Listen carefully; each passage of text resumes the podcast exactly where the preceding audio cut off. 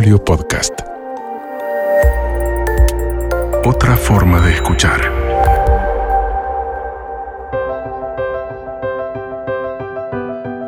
Soy Dominique Sarries. Me dedico a encender, a impulsar, a potenciar la creatividad en organizaciones, empresas, en la enseñanza, en las familias, en la vida de la gente. Estoy feliz de que estemos acá juntos y nada me entusiasma más que tus ideas brillen por el mundo. Arriba ese empoderamiento creativo y a despegar con todo. Despegue Creativo. Segunda temporada. Vivir creativamente. Con Dominique Sarries. Este ciclo es presentado por Mosca. Despierta tu creatividad.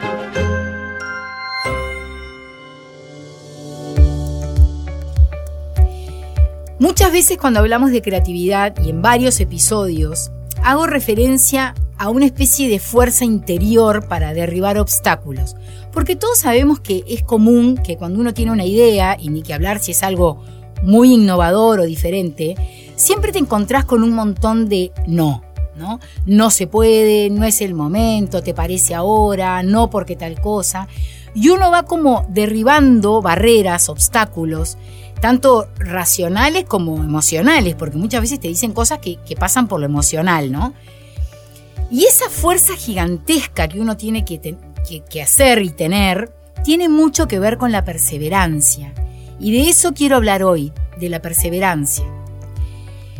Eh, pila de veces digo que estas ideas que, que, terminan saliendo a la luz tienen detrás personas muy perseverantes, ¿no? Uno se da cuenta, uy, esto salió porque atrás había alguien muy perseverante. Personas que tienen una energía particular para volver a revivir después de un batacazo de no, de un tsunami de no, son muy resilientes y tienen un poder de adaptación al cambio tremendo, porque ante un obstáculo tienen la fuerza y la habilidad de buscarle la vuelta y salir adelante con otra solución.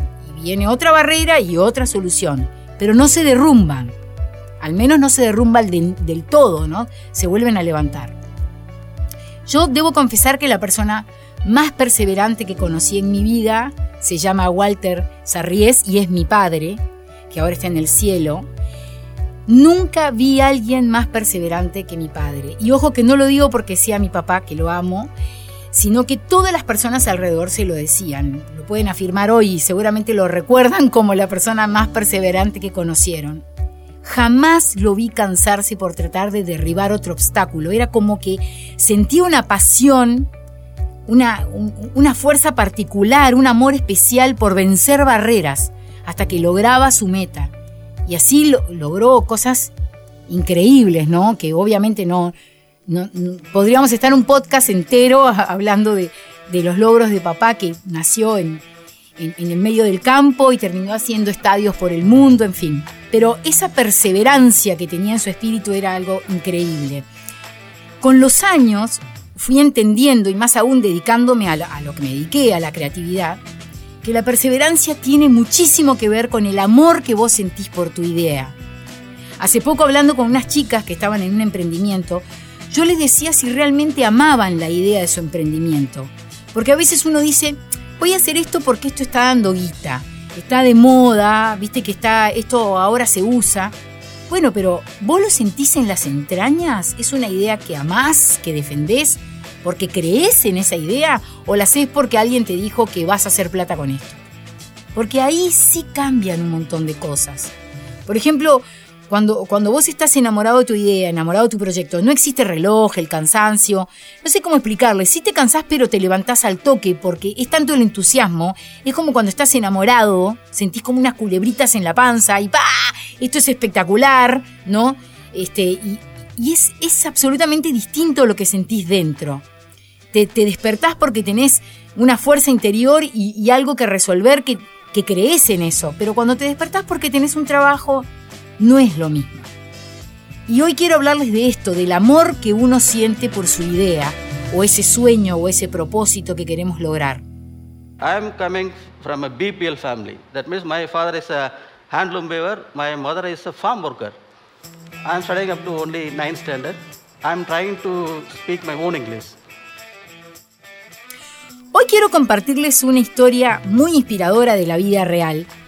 Se trata de un hombre al que el mundo lo llama Padman, Pad de paño, el hombre de los paños higiénicos, en la India. Su nombre verdadero es Aruna Chalam Muruganantam, más conocido como Padman o el hombre de las toallas higiénicas.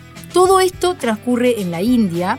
Él se casa enamoradísimo de su mujer y con el tiempo descubre que su mujer en los días de menstruación usa como unos trapos viejos que ella lava y vuelve a usar y lava y vuelve a usar. Y además los esconde porque por tradición, una costumbre de, la comunidad, es en la India, eh, más en la India más, más rural, las mujeres durante esos días que están con el periodo duermen apartadas de la casa, como en un lugarcito más afuera, y esto es como, todo este tema es un tema muy tabú. Entonces, él empezó a preocuparse porque descubrió que su mujer tenía estos trapitos que lavaba y volvía a usar y como los escondía tampoco los sacaba al sol, por lo tanto tampoco tocaban el sol esos trapitos. Entonces un día se, se preocupa y la encara a la mujer y dice, ¿por qué usas estos, estos trapos? Yo estuve averiguando que te pueden dar infecciones, incluso averigüé que hay infecciones complicadas, uterinas, eh, cuando le habló de, bueno, de la menstruación y de por qué no usaba paños higiénicos descartables y todo eso, la mujer lo tomó horrible. Creo que, de hecho, me parece que hasta le pega una bofetada, porque lo tomó como una falta de respeto. Para ella era, era una cosa, de desubique de él, ¿no? O sea, ¿por qué él le hablaba de la menstruación? Esto es un tema de mujeres y mi marido no, no me debe hablar de esto, digamos, ¿no? Pero como él insistió tanto, después ella le dijo, mira, son muy costosos. ¿Es la leche para nuestros hijos o son las toallas higiénicas? Además, ¿no? Porque en el lugar donde ellos vivían, para ellos era muy costoso comprar estas toallas higiénicas a las que nosotros estamos este, acostumbrados a usar, ¿no? Entonces él empieza a hacer averiguaciones y dice, no, esto no puede ser. Investiga y un porcentaje muy pequeño, imagínense que yo estuve averiguando y en ese momento menos de una de cada diez mujeres usaban toallas higiénicas descartables. descartables. Entonces ve que en su comunidad es muy común que todas las mujeres alrededor de él hagan lo mismo que su mujer, que usen estos trapos que lavan y que, además es como que esconden, ¿no? Entonces él para cambiar esto tenía que cambiar una costumbre que se había transmitido de generación en generación, de mujer a mujer. Pero él igual compra las toallas higiénicas descartables y empieza a investigarlas, cómo están hechas. A ver, a él se le ocurrió, ¿qué pasa si yo hago una como esta, la replico igual y se las regalo a mi mujer? Y él va, eh, se la lleva a la mujer y la mujer le dice no, que no. Primero le dice, bueno, tendrás que esperar hasta el próximo mes, ahora ya es tarde. Pero después le dice, olvídate del asunto, pero él no puede olvidar. Entonces piensa, voy a fabricar unos iguales con mis propias manos.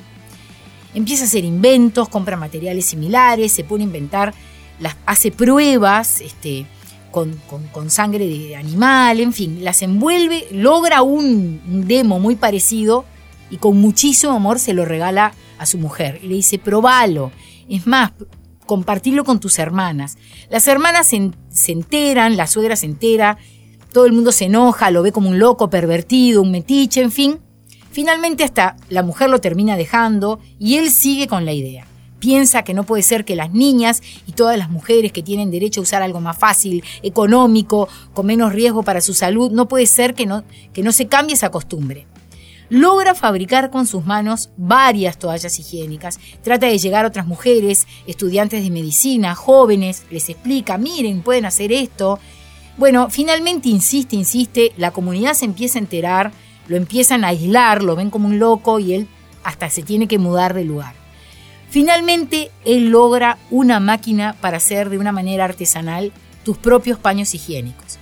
Y va pueblo por pueblo llevando, pregonando esta nueva máquina. Que, por supuesto, algo muy importante, él no quiere hacer un negocio de esto, sino que quiere enseñarle a las mujeres a usarlo. Y algunas mujeres empiezan a estar un poco más abiertas a este nuevo pensamiento. Entonces se forma como una cadena. Una mujer se toma el aprendizaje de él, lo siembra en su comunidad y empieza a enseñarle a distintas mujeres que están abiertas a este nuevo sistema. Y son las propias mujeres que lo empiezan a amplificar, incluso como una fuente de trabajo, como, como un nuevo emprendimiento, porque con esa máquina ellas fabrican las toallas higiénicas y se los venden muy económicamente, o sea, de una manera súper barata, a las mujeres de su comunidad. Y claro, él se da cuenta que él no era el sistema, era hablar con un montón de mujeres y decirles, mire, ustedes tienen que cambiar, tienen que usar esto, pero él se dio cuenta que si hablaba con una sola y esa mujer lo trasladaba a otras, ahí sí iba a funcionar. Y así estos paños hechos por ellas, con estas máquinas, eh, empiezan a, a traspasar fronteras de una comunidad a la otra y empiezan a cambiar esta costumbre. Finalmente, este hombre logra su cometido, su invento además gana el primer premio a la innovación en un concurso de innovación en su país y creo, si no me equivoco, que hasta el propio presidente le entrega el premio, finalmente se hace famoso, en fin. Y algo a destacar que después de, ya cuando se hace famoso su invento, esta máquina nueva, que podía hacer por mucho menor costo las toallas higiénicas descartables, le ofrecen varios negocios. Y él dice, no, mi propósito no es que esto sea un negocio para mí. El propósito de mi idea es que la mayor cantidad de mujeres deje de usar estos trapos, que a veces causan infecciones y problemas hasta la muerte, para acceder a algo limpio, hecho por ellas mismas, que les dé confianza y calidad de vida. La historia es mucho más larga, es maravillosa, es inspiradora. Padman, acuérdense. Entonces quiero volver al punto del cual hablábamos hoy, al principio, de la importancia de la perseverancia en la creatividad, de lo importante que es que vos seas perseverante, pero de lo importante es saber de dónde viene esa perseverancia, ese fuego que no se apaga, como le pasó a Padman, que era un fuego interior, algo que lo movía y que lo hacía agarrar su bicicleta, ir de, de comunidad en comunidad, llevando este mensaje a todas las mujeres. Muchas veces nosotros vemos en personas perseverantes, en chicos, grandes, a veces personas que están convencidas de algo, y uno tiende como a opinar, ¿no? Como, como no siente ese amor por esa idea, o no es tan perseverante, le dice, bueno, ta, pero olvídate, vení, vamos, no te compliques la vida, vamos a tomar algo, ya se te va a pasar, estás obsesionado con esto. Y a veces sí, las ideas y el resultado de esa idea tiene un toquecito de obsesión en el buen sentido. Algo muy importante es que cambiemos esta visión y empecemos a ver que la perseverancia en las personas y el amor por una idea, el amor por lograr algo que a algunos les puede parecer un disparate, y esto lo he visto muy de cerca, hay que como respetar esto, porque la gente siente como como un derecho a, ah, bueno, ¿no? En vez de decir, bueno, ahí, va, mira qué terco, uy, de vuelta este tema, otra vez este loco con este tema, ¿no? Porque se empieza a ser como una costumbre. Entonces, empecemos a cambiar esto y a verlo como algo absolutamente meritorio.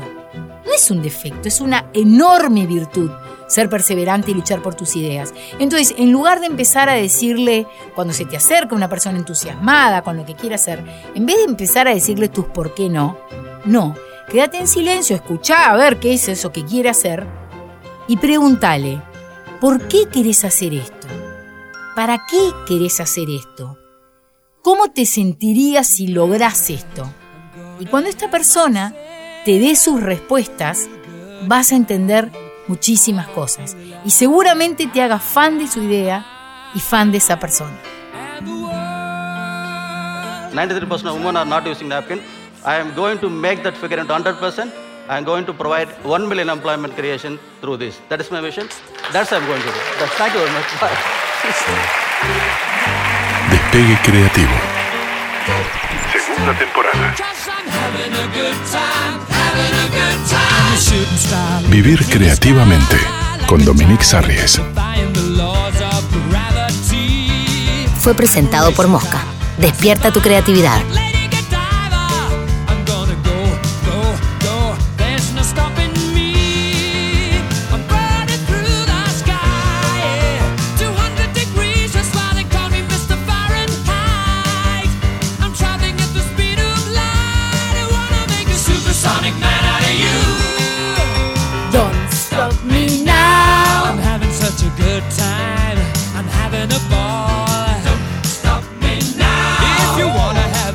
Edición Guillermo Christophersen.